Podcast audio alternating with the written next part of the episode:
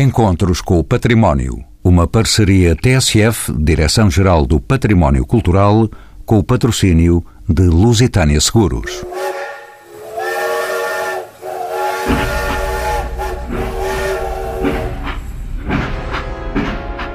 O comboio e as linhas de caminho de ferro foram estruturantes no sistema de comunicações no nosso território, tornando acessíveis alguns dos lugares mais recônditos, atravessando e ajudando a construir paisagens singulares. A gradual desativação de ramais e troços de linhas deu lugar à desafetação do uso de um imenso número de estruturas edificadas associadas à sua exploração, tais como estações, apiadeiros, armazéns, depósitos de água, pontes e maquinismos de material circulante e levando até ao levantamento, em muitos casos, das próprias linhas. No cenário de abandono, multiplicaram-se, entretanto, projetos de reutilização dos caminhos, adaptações de antigas estações para novos equipamentos e ideias para a descoberta de novas potencialidades para este vasto património. São nossos convidados Rui Cardoso, jornalista, editor de Internacional do Expresso e diretor da revista Correio Internacional. Engenheiro de formação, dedicou-se à edição de guias de viagem, onde incluiu um sobre as mais belas viagens de comboio e publicou ainda pelas linhas da nostalgia sobre os caminhos de ferro portugueses. Paula Azevedo, arquiteta, em 1988 ingressou na CP, atualmente está na IP Património, onde é a sua gestora técnica. Lara Rodrigues é licenciada em Arquitetura e integra o Departamento Comercial da IP Património e é responsável da gestão das ecopistas. E ainda, Hugo Silveira, doutor em História pela Universidade do Porto, é autor de diversos artigos e livros sobre história dos caminhos de ferro nacionais e ultramarinos, a quem pergunto como é que sucedeu a gradual desativação dos comboios no interior do nosso território. Como disse, o caminho de ferro durante décadas, durante mais de um século, fez de facto o, o serviço principal de transporte entre o interior e o, e o litoral uh, do país. A partir de meados do século XX, uh, com o desenvolvimento de novas formas de transporte, nomeadamente o carro e a autoestrada, algumas dessas linhas começaram a tornar-se menos competitivas, uh, a transportar menos passageiros, menos mercadorias entrou-se assim num ciclo vicioso em que, não havendo uh, trânsito, não havendo tráfego, não havia necessidade de investimento. Ao não haver necessidade de investimento, o serviço torna-se mais fraco e afasta cada vez mais as pessoas e as mercadorias da ferrovia. E, no fundo, isso acabou por uh, tornar o caminho de ferro, que foi uma invenção prodigiosa no século XIX, acabou por tornar algumas linhas uh, obsoletas e acabaram por serem eh, desativadas, chegando As linhas não conseguiram concorrer com as autoestradas que viriam mais tarde aí para o nosso contentamento. Repara, o caminho de ferro pode ser uma prodigiosa invenção, mas tem uma, uma grande rigidez em termos de transporte. Não é possível alterar as, as rotas pré-estabelecidas.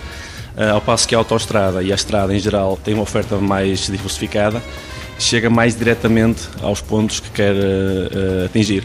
Na região norte do país isso torna-se bastante hum, evidente quando nós temos autoestradas que vão diretamente agora à Vila Real, a, a Bragança, ao passo pelo caminho de ferro, obrigavam a uma rota tão, não tão direta e que além disso obrigava a uma coisa muito importante, que era uma baldeação nas estações de entroncamento. Ah, no caso da linha que ia para Vila Real na Régua, no caso da linha que ia para Bragança em, em Fostua, em que as pessoas tinham que sair do comboio, eh, entravam no outro e seguirem no seu caminho ao passo que a autostrada permite evitar essa dificuldade. E eh, nesse sentido, devido a essa rigidez do caminho de ferro, realmente algumas linhas não conseguiram acompanhar o desenvolvimento que a autostrada e, e o carro e a caminhagem eh, trouxeram já a partir de meados do século XX. Mas, eh, curiosamente, ainda mantemos grandes velocidades com os comboios que são capazes de competir em velocidade com a própria autoestrada. Sim, em, em eixos que realmente têm esse tráfego e têm esse movimento de passageiros, como é o caso da linha do Norte, que ainda hoje é uma das linhas mais utilizadas, é a linha mais utilizada do, eh, do nosso país. A rede de, das linhas de caminho de ferro é seguramente a rede de património mais extensa que abrange mais território e chega aos sítios mais recônditos. Acabou de o dizer, não é?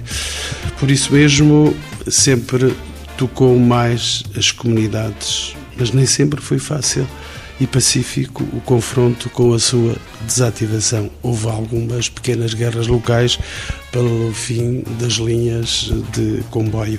Ainda existe hoje essa ligação das pessoas ao comboio e às suas linhas. Eu diria que houve uma grande contestação e grandes guerras, não pequenas guerras, ao caso da, da linha de aqui até Bragança, que foi encerrada numa noite de muita polémica, que foi até apelidada pelos locais da, da Noite do Roubo, em que eh, retiraram as locomotivas e as, e as carruagens da secção que fazia a ligação até entre Mirandela e, e, Bragança. Creio que também na linha do Tâmega houve bastante contestação quando a, a linha foi encerrada no início da década de 90 porque de facto havia, eh, eu creio que sim, isto, e eu digo isto como opinião, eh, as opiniões são pessoais, mas eh, passa a redundância, é uma opinião muito pessoal. Havia essa grande afetividade entre o caminho de ferro e, e as pessoas, entre as pessoas e o caminho de ferro, dado o próprio carisma que essa tecnologia traz em si e também por ter sido um serviço que durante hum, muitos anos serviu aquelas populações. Naturalmente que para as populações locais que estavam habituadas àquele serviço em particular, a sua uh, supressão não é uma mudança fácil de, de assimilar nem de uh, digerir, daí uh, a contestação. Atualmente, eu gosto de pensar que sim, que ainda há essa ligação das pessoas, das comunidades locais ao caminho de ferro e à sua história e ao seu património. Eh, daí que nós tenhamos também eh, pronto, algumas associações que se dedicam a, à história e à preservação do, eh, do, património ferroviário, que é algo que importa preservar e que importa também reutilizar não na sua função original de transporte de pessoas e de mercadorias, mas também com outras funções mais de lazer, mais uh, turísticas, mas isso depois tenho certeza que os nossos uh, amigos aqui da mesa também poderão contribuir para esse ponto. Paulo Azevedo, arquiteto, está na CP desde 1988. Bem-vinda de novo aos Encontros com o Património. Já aqui tive num programa anterior também sobre comboios. Como sabe, tal como aconteceu num grande número de países, inevitavelmente a diminuição das comunicações por comboio arrastou a desativação de inúmeras linhas de caminho de ferro e também de um imenso património associado. O que é que é todo este património desativado? Uma montanha de sarilhos, arquiteta Paula Azevedo? Não, eu diria que não é uma montanha de sarilhos, uma grande montanha, como chamou, é antes um grande conjunto de pequenas maravilhas que ainda persistem do tempo da era do vapor e das linhas que uh, estavam em funcionamento até há pouco tempo. Portanto, esse património, essas pequenas, esses uh, pequenos objetos e o equipamento fixo de estação, bem como os edifícios, continuam a persistir. Mas deixe-me uh, aproveitar a ocasião para poder fazer um pequeno esclarecimento relativamente à CP. Eu entrei realmente para a CP Caminhos de Ferro Portugueses em 1988, mas em 1997 deu-se uma separação na empresa. A CP Caminhos de Ferro Portugueses deu origem à CP Comboios de Portugal e à REFER, Rede de Infraestruturas Ferroviárias. Se bem que em, mil, em 2015, no dia 1 de junho, deu-se não uma separação, mas uma fusão com as estradas de Portugal, dando origem a infraestruturas de Portugal. Neste momento, eu e a minha colega Lara Rodrigues trabalhamos numa filiada na IP Património, que gera o património à guarda da IP. Paulo Azevedo, falando agora daquilo que nos traz aqui para dizermos das linhas de comboio, estamos a falar de quantos quilómetros de linha, de quantas estações, de quantos apiadeiros e armazéns, depósitos de água, oficinas, antes e depois das desativações. Imagino que tudo isso esteja já contabilizado. Em relação à extensão da, da rede de caminho de ferro, Atualmente, em exploração, temos a volta de 2.560 km de via. A nível de estações e apiadeiros, temos 928, se bem que 480, perto de 480, estão temporariamente ou definitivamente desativadas. Quanto aos outros números que me pergunta, nós iniciamos há dois anos o inventário do património histórico e cultural, de forma que provavelmente daqui a um ano ou dois eu poderia responder a essa pergunta. Mas temos muito património. Temos muito património que foi visto e revisto pelos olhos do jornalista Rui Cardoso. Bem-vindo de novo aos encontros com o património. É há muito tempo jornalista, coautor do roteiro pelas linhas da nostalgia, passeios a pé nas vias férreas abandonadas, depois do guia das mais belas viagens de comboio que descreveste e escreveste para o Expresso. És um entusiasta de há longos anos e um pioneiro na redescoberta destes caminhos. Que magia é esta que interessa e que mexe com tanta gente?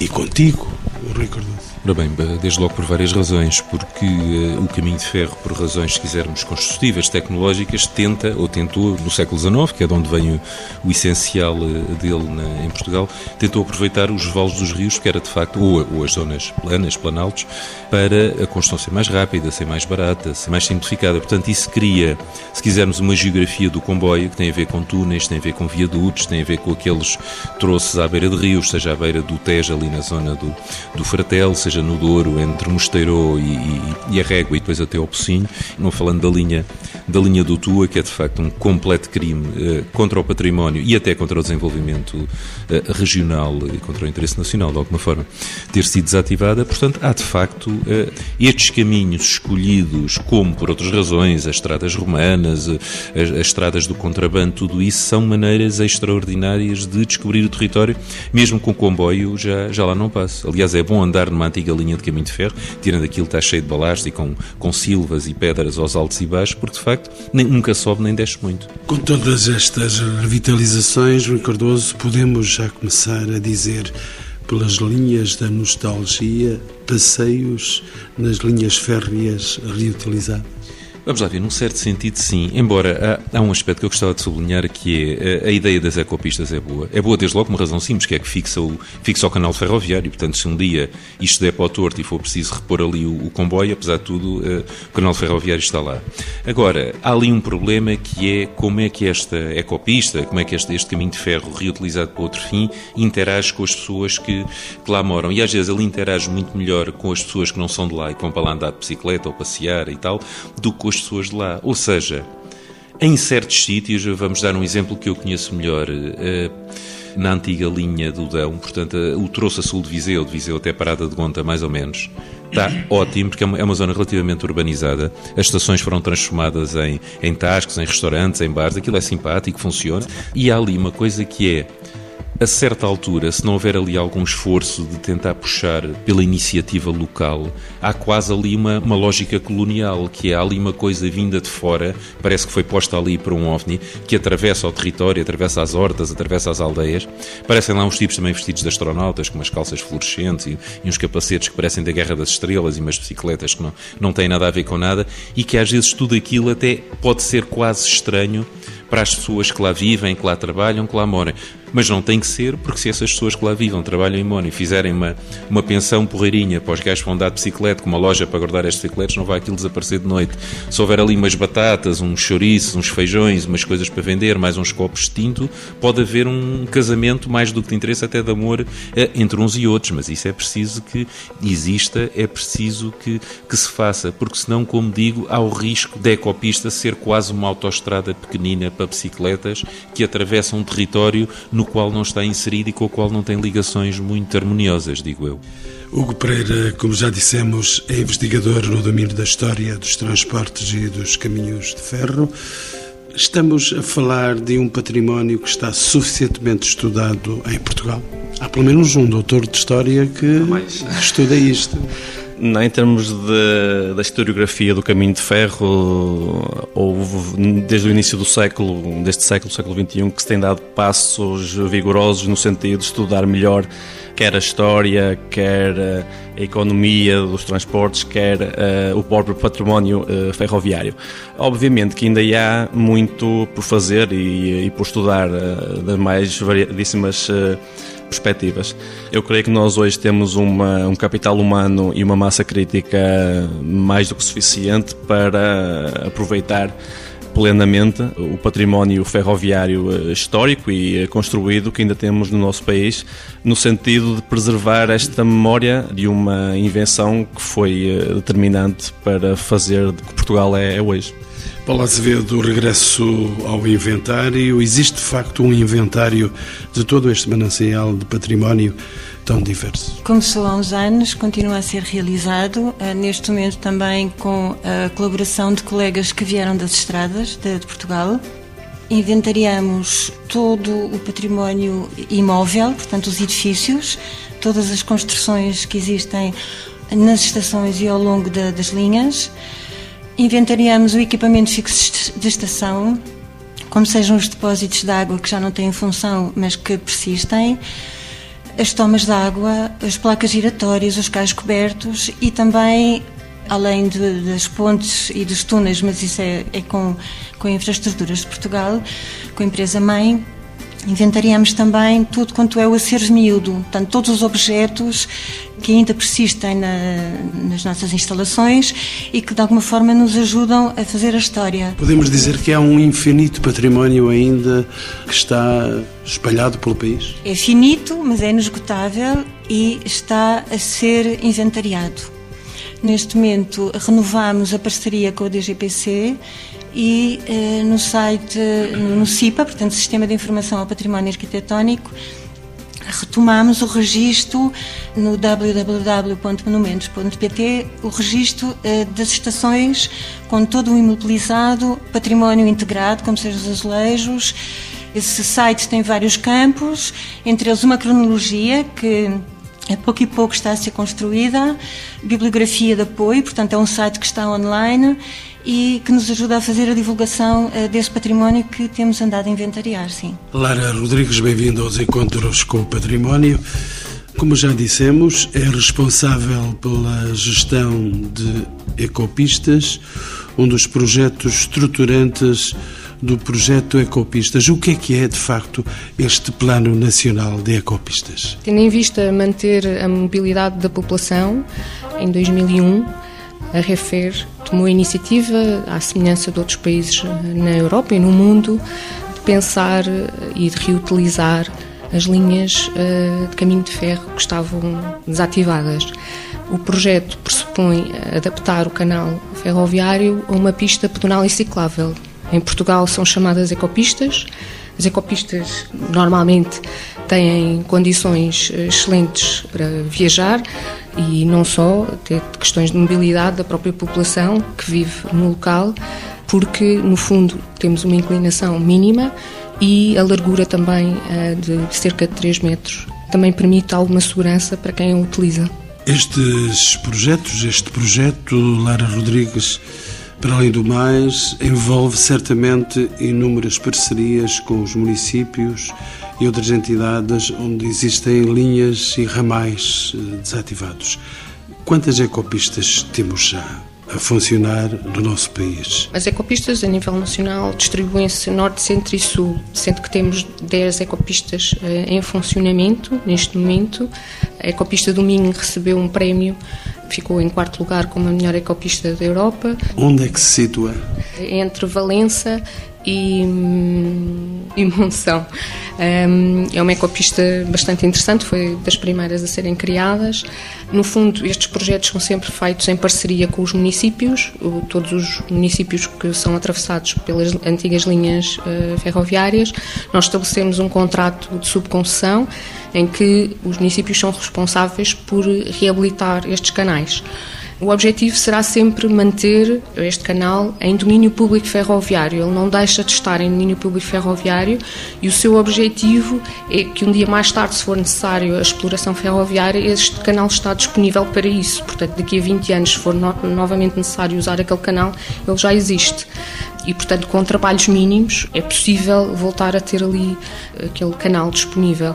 Eh, os municípios, normalmente, como não têm capacidade financeira para fazer este trabalho de adaptação do canal em ecopista, eh, recorrem sempre a fundos comunitários, propõem esse projeto com mais ou menos investimento. Podem fazer uh, ecopistas mais uh, sofisticadas ou menos sofisticadas. Temos o caso do ramal de Mora, que no fundo é, é uma ecopista low cost, portanto não tem a sofisticação da ecopista do Dão que estávamos há bocado a referir. Paulo Acevedo, regresso de novo assim, como é que se faz a articulação entre os projetos de ecopistas e o património construído que lhe está associado?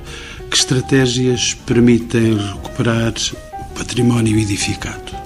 Um pouco também na sequência do que a Lara disse, o património edificado ao longo das, do, desse canal ferroviário desativado tem tendência a ser eh, desativado também por natureza, de forma que pensa-se juntamente com aquilo que a Lara disse de criar ligações com os municípios, que quer os municípios, quer uh, iniciativas particulares possam tomar conta desse edificado e dar-lhe uma segunda vida. É o caso, por exemplo, de, da criação de hostéis, lá no, em Marvão Beirã, Castelo de Vita, exatamente, ambas na, no ramal de Cáceres. E, por exemplo, sem ser até em linhas desativadas, em, em algum património que continua. Um, em funcionamento, eh, em exploração, mas parte desse património está desativado, como por exemplo na, estação, na, própria estação do Recio, a Sala do Rei, não, não mantém já a função original, não é? o rei já não espera o comboio naquela sala. Nem está cá para o fazer, não é? Exatamente, mas adaptámo-lo a, eh, a, eventos e a, e a, outras iniciativas. Portanto, é um património que pode ser concessionado desde que haja procura não é? e, e esse interesse. Recordou-se uma das grandes potencialidades da reutilização destes caminhos de ferro passados é a diferente relação de quem os percorre com a natureza, com o atravessamento de zonas de paisagem singulares e com contacto próximo com muitas das chamadas obras de arte, pontes, túneis, mecanismos técnicos que utilizaram métodos de construção interessantíssimos. Trata-se de um outro tipo de aventura, de descoberta, Rui Cortoso. É necessário ir mais longe? A coisa é mais séria? Eu acho que sim, que é necessário ir mais longe. De qualquer das maneiras, em alguns casos, é mesmo aventura a sério. Eu estou a pensar, eh, passando, chegando a barca de Alva e passando para o lado espanhol, também podemos invadir o território espanhol, que diabo uma vez, uma vez de vez em quando em, em 800 anos não nos fica mal.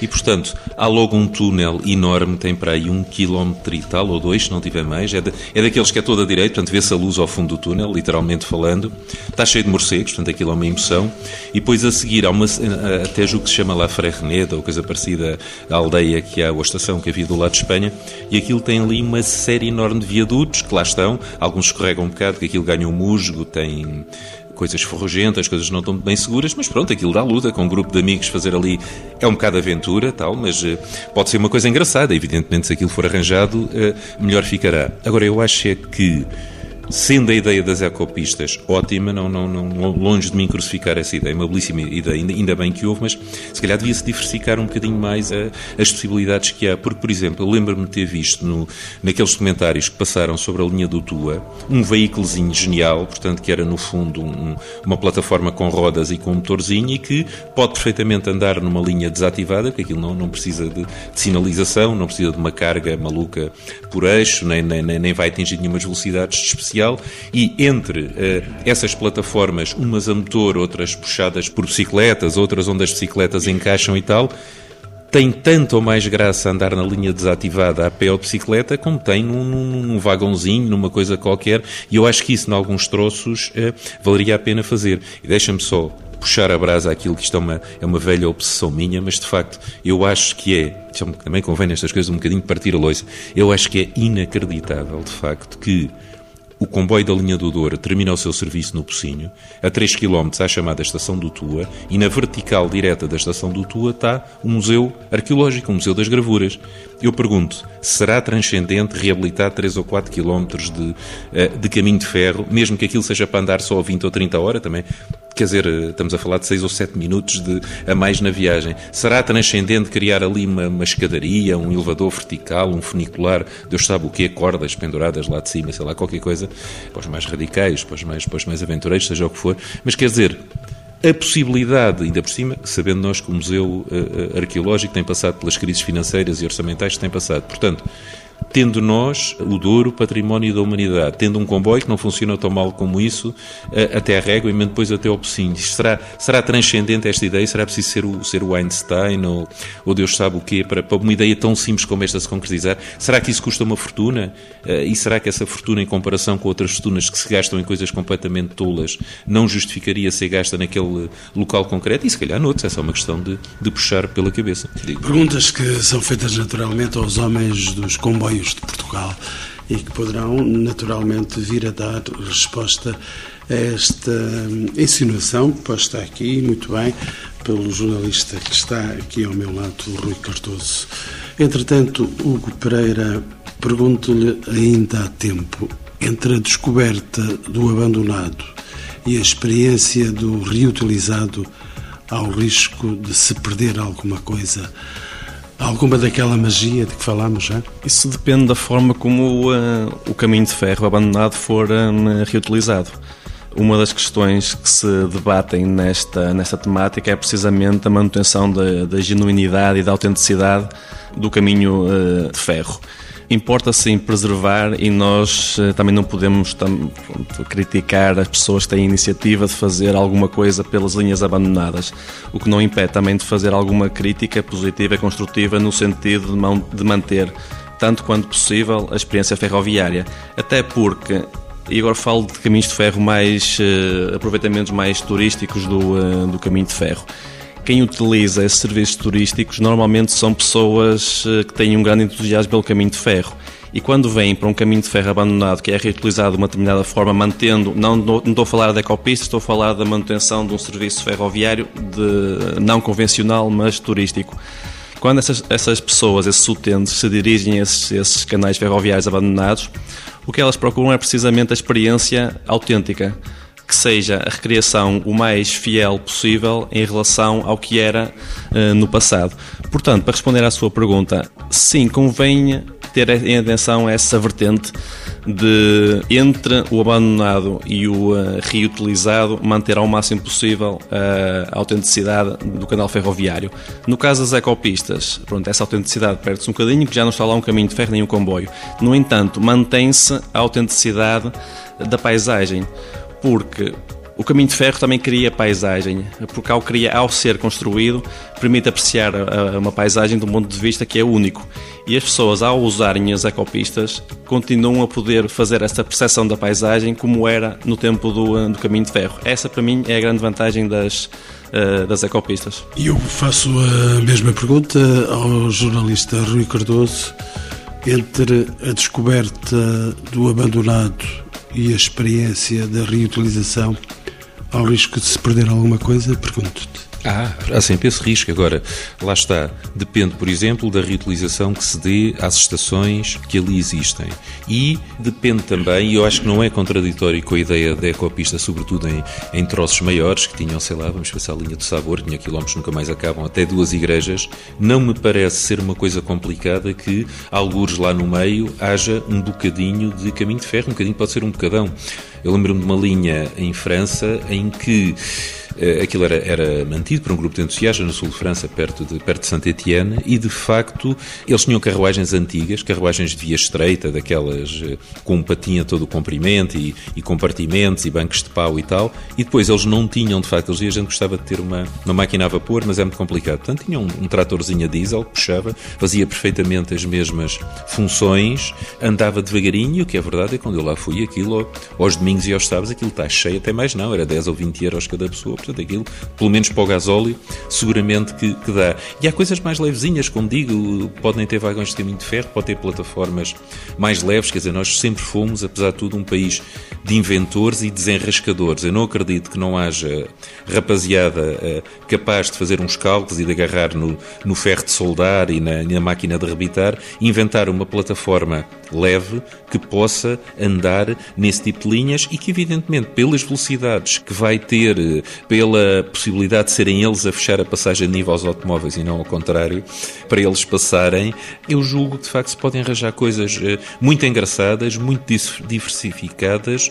Eh, isto de certeza ganha prémios internacionais, isto de certeza que passa na BBC, no canal de história, isto é um sucesso, traz gente. Agora, é preciso é fazer. O Pereira estava-me a pedir a palavra? Sim, isso é uma questão que o Rui apontou e apontou muito bem, que diz respeito ao, um, à iniciativa para desenvolver esse, esse caminhos de ferro abandonados.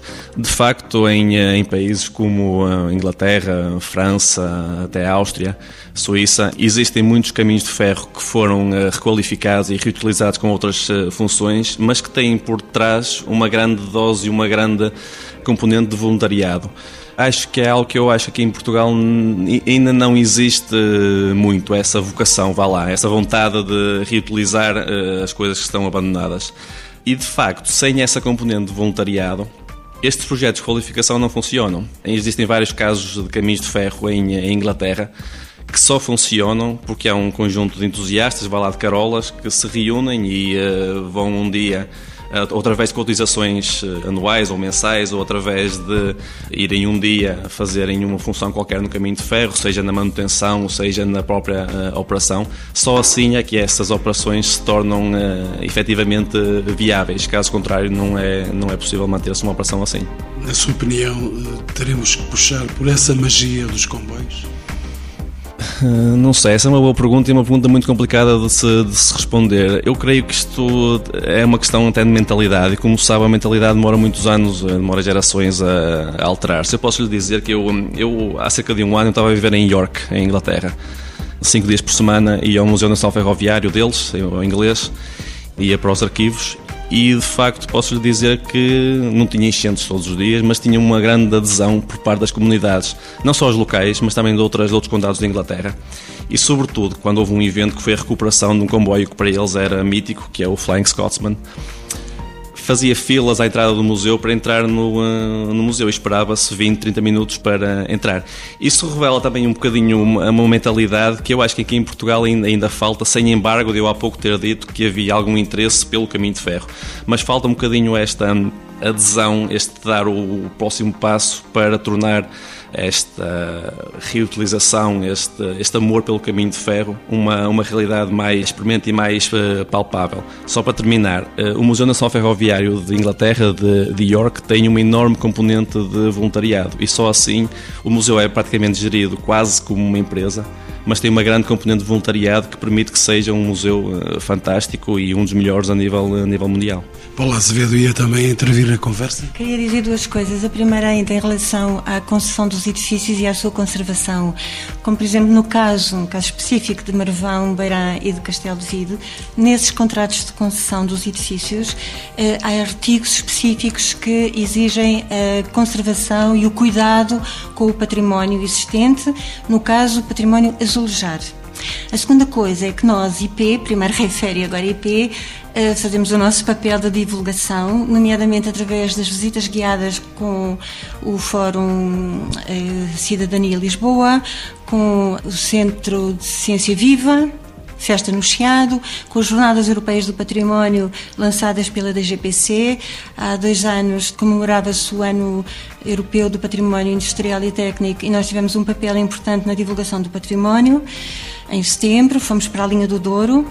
E o ano passado estivemos eh, com eh, o, o, tema era Jornadas eh, Comunidades e Cultura, e fizemos várias visitas guiadas aos bairros ferroviários do entroncamento, um dos quais o bairro Camões e a Escola Camões, e digo-lhe que apareceram muitas pessoas e foi a Câmara apareceu também, portanto o Museu Nacional Ferroviário no entroncamento juntou-se a esta iniciativa e foi fantástico. Rui Cardoso, Pedes-me a palavra, penso que para voltar à magia dos comboios. É, mas para falar disto mesmo, quer dizer, porque o que nós não fazemos, os outros fazem, se calhar porque tem mais sociedade civil. Quer dizer, sociedade civil é um palavrão que se, que se inventou para designar o povo, quer dizer, as pessoas, não é outra coisa senão isso. Agora, por exemplo, nós contamos essa história no, no, no Correio Internacional, quando foram os 160 anos do caminho de ferro cá em Portugal.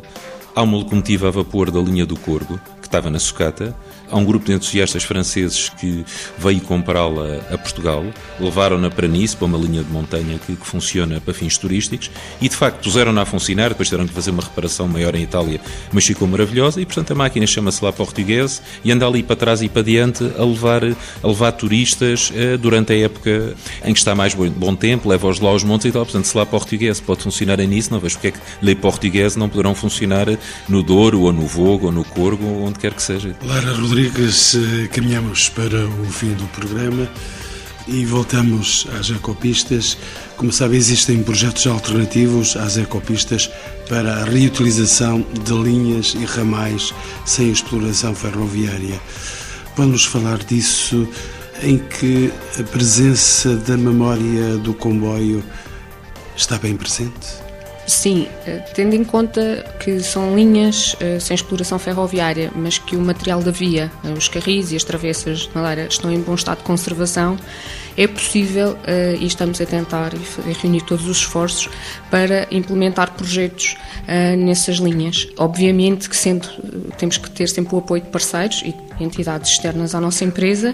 A nossa legislação não é fácil, portanto estamos a tentar com outras entidades que não as infraestruturas de Portugal a tentar implementar esse projeto. Ele ainda está em fase muito embrionária, mas julgo que iremos conseguir em breve eh, implementar projetos dessa natureza.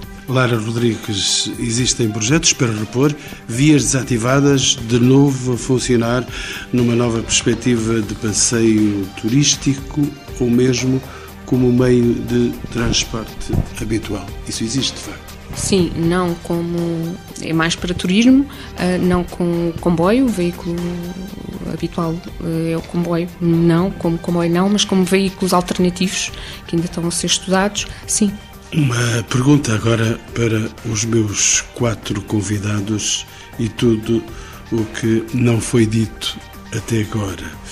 Hugo Pereira, o homem da história, como é que vê o futuro destas linhas de caminho de ferro desativadas, antes abandonadas, agora reutilizadas? Estamos em novos caminhos da história? Eu espero uh, que sim. A IP, como, como, já disse, está bem a fazer uh, primeiramente um inventário, é preciso saber uh, o que é que há, o que é que se pode fazer.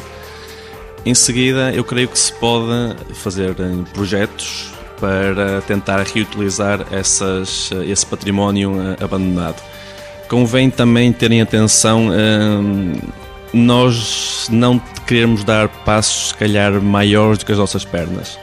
Eh, eu muitas vezes em quando no ambiente académico falar ou mais ligado ao património ferroviário, muitas vezes ouço precisamente comparações com o Museu de York só que isso é, é, estamos a falar de realidades completamente diferentes. E se calhar nós, ao querermos trazer projetos que funcionam bem lá fora, como eu já disse há pouco, existe uma grande dose de voluntariado, uma grande iniciativa, um grande entusiasmo para Portugal, onde esse entusiasmo ainda não. Eh, a prática desse entusiasmo não é assim tão implementada, eu creio que pode ser eh, um pouco utópico.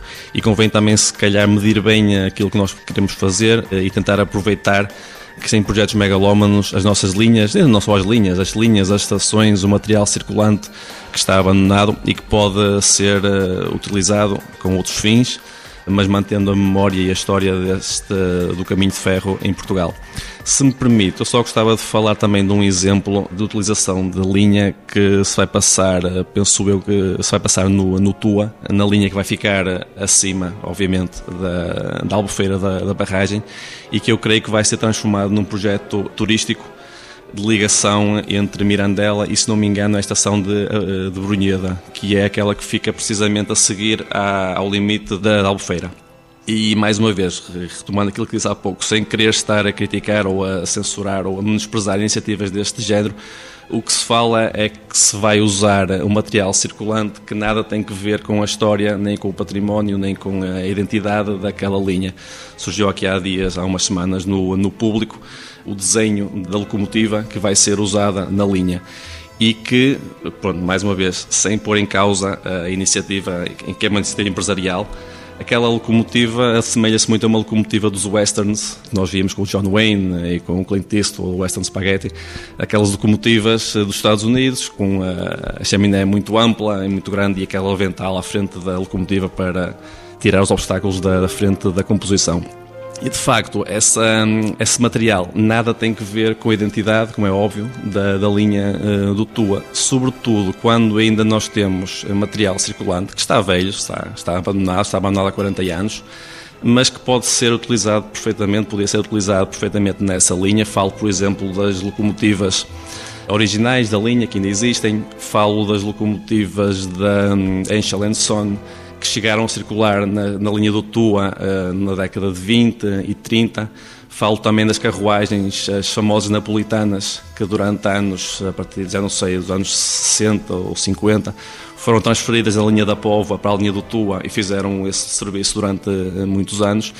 Obviamente que se é material que necessita de reparação, necessita de ser restaurado, mas que eh, neste âmbito poderia talvez ser algo de um investimento eh, maior e que, no fundo, na minha opinião, iria compensar no médio eh, prazo porque as pessoas que procuram este serviço, que querem autenticidade, querem genuinidade, iriam afluir com mais entusiasmo e até com, em maiores números a este novo, novo serviço que se avizinha e que penso que irá ser iniciado em meados deste ano, se não me engano. Ricardoso, conheces esta aventura? Com este pormenor não, mas acho ótimo. Eu acho é que se calhar nós tínhamos que definir aqui uma espécie de nós, quer dizer, quem for pegar nisto, quem vai fazer projetos, quem se interessa por isto, mas ter aqui uma espécie de cadeia alimentar que vai desde a solução mais simples, que é a ecopista que é feita a pé ou bicicleta, até uma em que tem carris e em, e em que é um veículo muito simplificado, que aquilo é quase um, um kart um bocadinho mais comprido, com, com um motorzito lá atrás, para as pessoas andarem assim cá a hora para ali fora. Há aqui uma coisa que eu se calhar acho se calhar até melhor que as automotoras que andavam no Tu, até, até para mais seguras, que eram aquelas Alan antigas que por lá andaram de via estreita, porque uma das coisas, é preciso ter cuidado depois com os acidentes, uma das coisas que se acreditou a linha do Tua eh, foram de facto os dois acidentes sucessivos, tem várias razões. Uma das razões que tem, independentemente do estado de conservação da via, é aquelas automotoras verdes, aquelas LRV, estão, são muito altas, são reaproveitamento de um, de um veículo jugoslavo, o centro, o centro de, de, gravidade é alta, a suspensão bamboleia um bocadinho, eh, as Alans eram melhorzinhas, andam mais devagar, mas eram melhorzinhas, agarravam-se mais ao, ao carril, até efetivamente o comboio a, a, a vapor e no comboio a vapor, de facto, eh, se houver dificuldade em fazer aquilo funcionar a carvão por causa dos, eh, dos incêndios, há uma batota que se pode fazer que é caldeirinha a fuel e depois aquilo deita um fuminho branco e não é, é quase igual, só, só os experts, só os conhecedores é, é que de facto percebem a diferença entre, entre uma locomotiva a carvão e uma locomotiva a fuel. Aquilo visto fora é rigorosamente igual, como é óbvio. Lara Rodrigues, vamos caminhar mesmo para o fim do programa. Ainda volto àquela pergunta que quis fazer a todos os meus convidados: como é que vê o futuro destas linhas de caminho de ferro desativadas, antes abandonadas, agora reutilizadas? Eu espero que uh, a Infraestruturas de Portugal consiga contribuir para, de alguma maneira, o território uh, Portugal consiga estar mais bem consolidado em termos da própria mobilidade e, e conseguirmos, de alguma maneira, contribuir para todos estes projetos e, no fundo, ideias que tivemos agora aqui a discutir. Paula Azevedo, que conhece todos os segredos da CP? Eu? que segredos é que quer que eu revele? Ou que pensa que eu vou revelar? Como é que vê como é que vê o futuro destas linhas de caminho de ferro desativadas, antes abandonadas, agora reutilizadas? Eu olho para o futuro e vejo muito trabalho, felizmente muito trabalho. Temos que ser muito enérgicos, muito criativos e aproveitar as possibilidades de, com, de, das parcerias que, que, podemos procurar e que podem realmente dar frutos, são uma mais-valia. Mas vai haver mesmo mexidas ou isto é um projeto simpático? Isto é um projeto que primeiro é projeto e depois esperemos que dê frutos, obviamente, estamos cá para isso.